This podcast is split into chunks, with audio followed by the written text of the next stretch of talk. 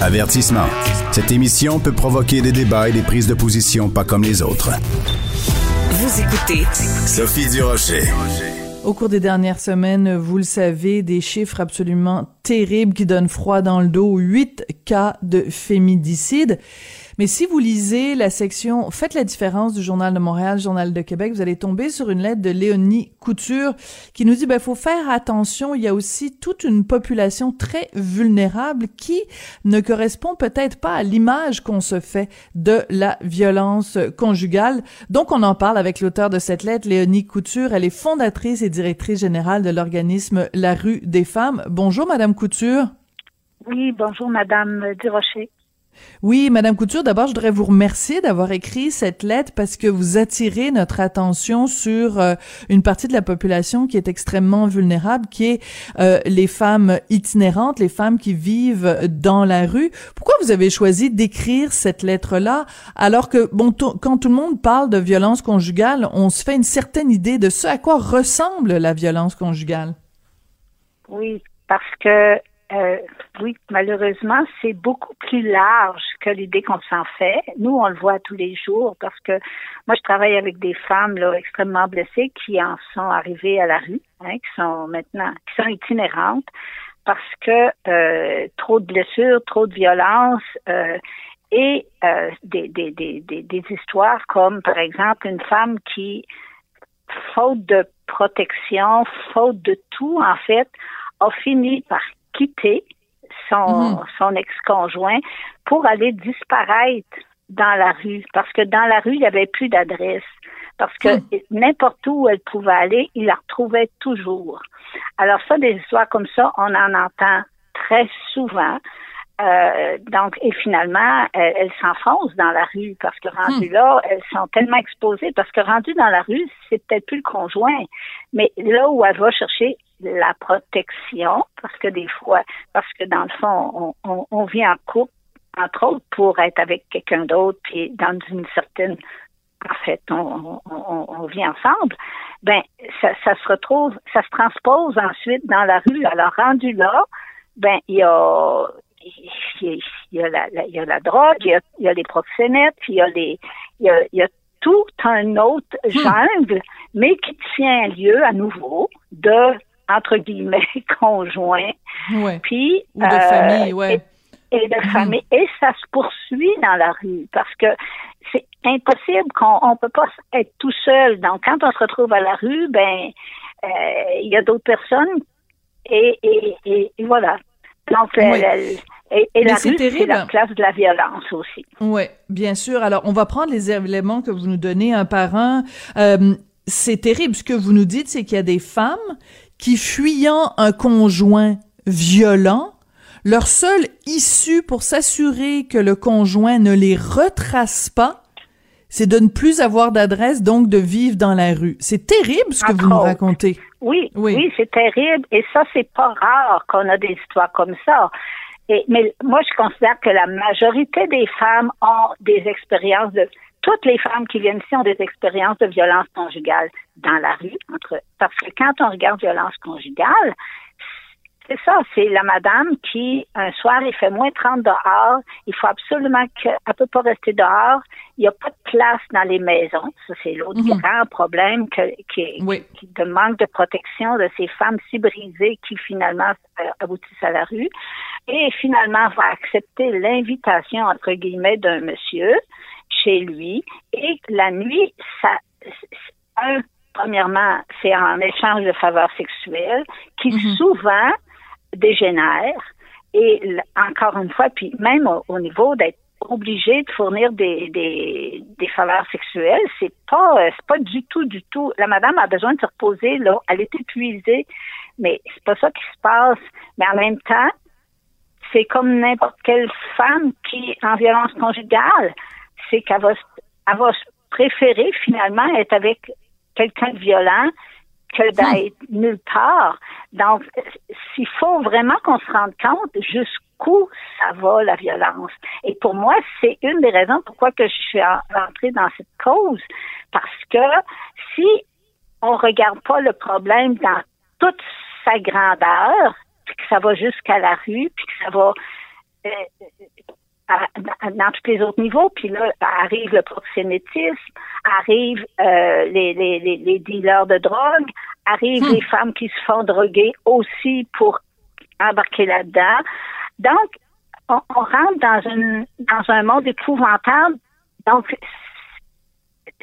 c'est un, un, long continuum euh, de, de, tous les niveaux. Où est-ce que, savez, le, le, monstre de Ingrid Falaise, là? Oui, oui, oui, tout à fait. dans un contexte euh, familial traditionnel, comme on est habitué de voir la violence conjugale. Mais c'est très important ce que vous nous dites aujourd'hui parce que, en effet, euh, l'image qu'on se fait habituellement, c'est bon, euh, monsieur et madame sont en couple, ils habitent ensemble et c'est ça la violence conjugale. Donc nous, vous, vous nous forcez aujourd'hui à ouvrir nos yeux et à voir une autre réalité. Je veux revenir sur quelque chose que vous avez dit tout à l'heure parce que c'est important de revenir là-dessus le manque de ressources pour les femmes qui ont besoin d'aide. Euh, à quel point c'est urgent et à quel point ça vous préoccupe, ça, ce manque de ressources, ce manque de lieux où les femmes peuvent avoir un répit? Nous, ça nous préoccupe vraiment au plus haut point parce que oui, on parle, euh, Monsieur Boisvenu qui parle d'un bracelet, c'est sûr que c'est important, mais ça s'applique tellement pas aux femmes une fois qu'elles sont rendues dans la rue, euh, même sans adresse, elles sont exposées à toutes les sortes de violences puis de prédateurs et c'est par les hommes, c'est par, c'est encore là, c'est, c'est toujours dans une espèce de, de, de, de truc conjugal. C'est, faut jamais oublier, c'est des femmes adultes là qui sont dans la rue quand c'est pas des, des toutes jeunes là qu'on qu'on qu'on, qu'on va chercher là quasiment à, la porte des mhm. écoles pour les entraîner quand on les sent un peu trop vulnérables, un peu plus vulnérables. Donc euh, et vous le disiez, on manque de ressources. Euh, nous, on, on n'arrête pas de, d'attirer l'attention sur cet aspect de la violence conjugale et il faut que ça débloque. Il faut que, il faut qu'on ait, combien de fois, nous, on reçoit, même en temps de pandémie, bon, en plus en temps de pandémie, on, on peut pas, on, peut pas, c'est beaucoup plus difficile d'accepter toutes les femmes à cause de la distanciation puis tout ça. Mais il reste que ces femmes-là sont dehors, puis dans la terreur, puis dans la peur, puis elles se détériorent, puis on les ramasse malheureusement bien souvent en sang. Puis tristement, ces femmes-là, euh, comme ils sont pas dans une espèce de relation conjugale traditionnelle, ils n'ont pas du tout la même euh, accueil, si on veut, parce que les gens, bon, probablement qu'ils sont démunis, mais quand est-ce qu'on va donner les ressources pour nous on le hmm. voit quand les femmes peuvent avoir une place peuvent ça c'est tellement aidant parce que premièrement les blessures il y en a il y en a c'est souvent des hmm. femmes qui ont commencé enfants dans des dans des foyers où il y avait la violence conjugale elles-mêmes ont vécu des agressions euh, et, et ça finit plus donc, puis elle, aussi arrive à l'âge adulte à un moment donné, qui dans le monde pense pas qu'ils veulent avoir le bonheur comme tout le monde, puis que euh, ça va être finalement avec un amoureux. Mais l'amoureux, malheureusement aussi, a souvent des grands problèmes. Donc, on fait quoi? Euh, oui, un bracelet. Puis pour une fois, moi j'aime ça l'histoire du bracelet entre guillemets, parce que pour une fois, on met oui. sur l'homme une responsabilité. C'est lui là qui est, qui est pris avec le mhm. bracelet. Là. Pour une fois, là, c'est pas la femme qui doit faire quelque chose. Lui aussi, il est pris pour faire quelque chose.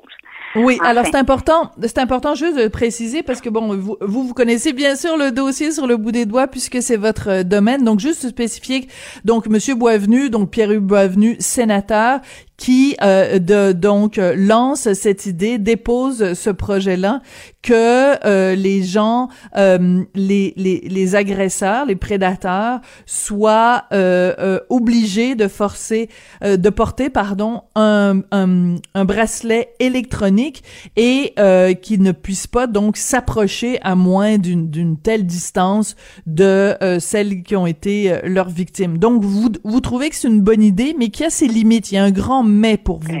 Qui a ses limites parce que dans la rue, il n'y a pas d'adresse, il n'y a rien. est-ce qu'on va mettre à la, à la dame aussi un bracelet pour que le, hmm. bracelet fasse, bip, bip, bip chaque fois que le monsieur est pas loin?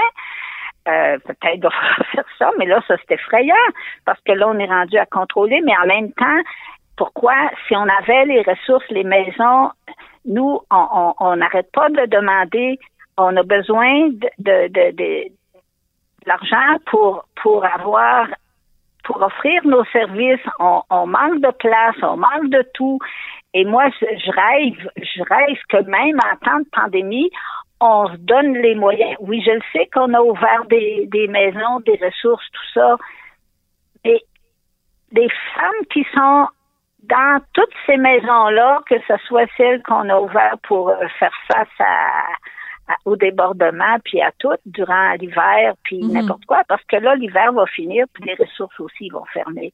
Donc, ah ces femmes-là, mais ces femmes-là continuent à être dans la rue, continuent à être en péril, continuent à avoir affronté les, les PIM, puis les, les proxénètes, puis les tuteurs d'affaires qui euh, puis elles ont pas elles peuvent pas dire non puis souvent, bon, avec tout le désespoir puis la détresse, elles ont développé des dépendances, mais des dépendances aussi très, très